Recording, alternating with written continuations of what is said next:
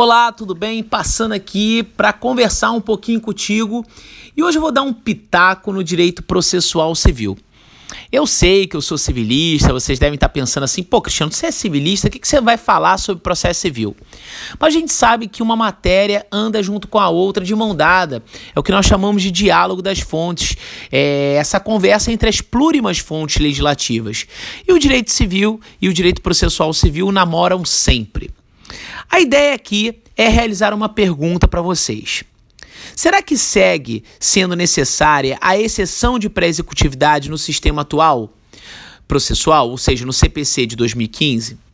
A pergunta é bastante relevante, pertinente, posso dizer, porque a principal finalidade da exceção de pré-executividade seria a defesa sem penhora mas sabemos que atualmente não é mais necessária a penhora para a defesa. Ela deixou de ser necessária em 2006 para os embargos à execução e no CPC de 2015 para impugnação.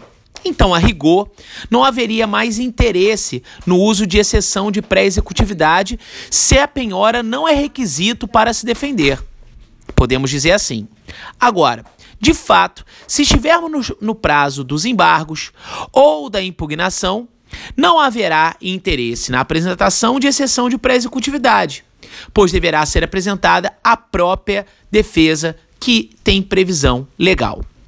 Mas destaco aqui o artigo 803, que diz o seguinte, o 803 do CPC de 2015.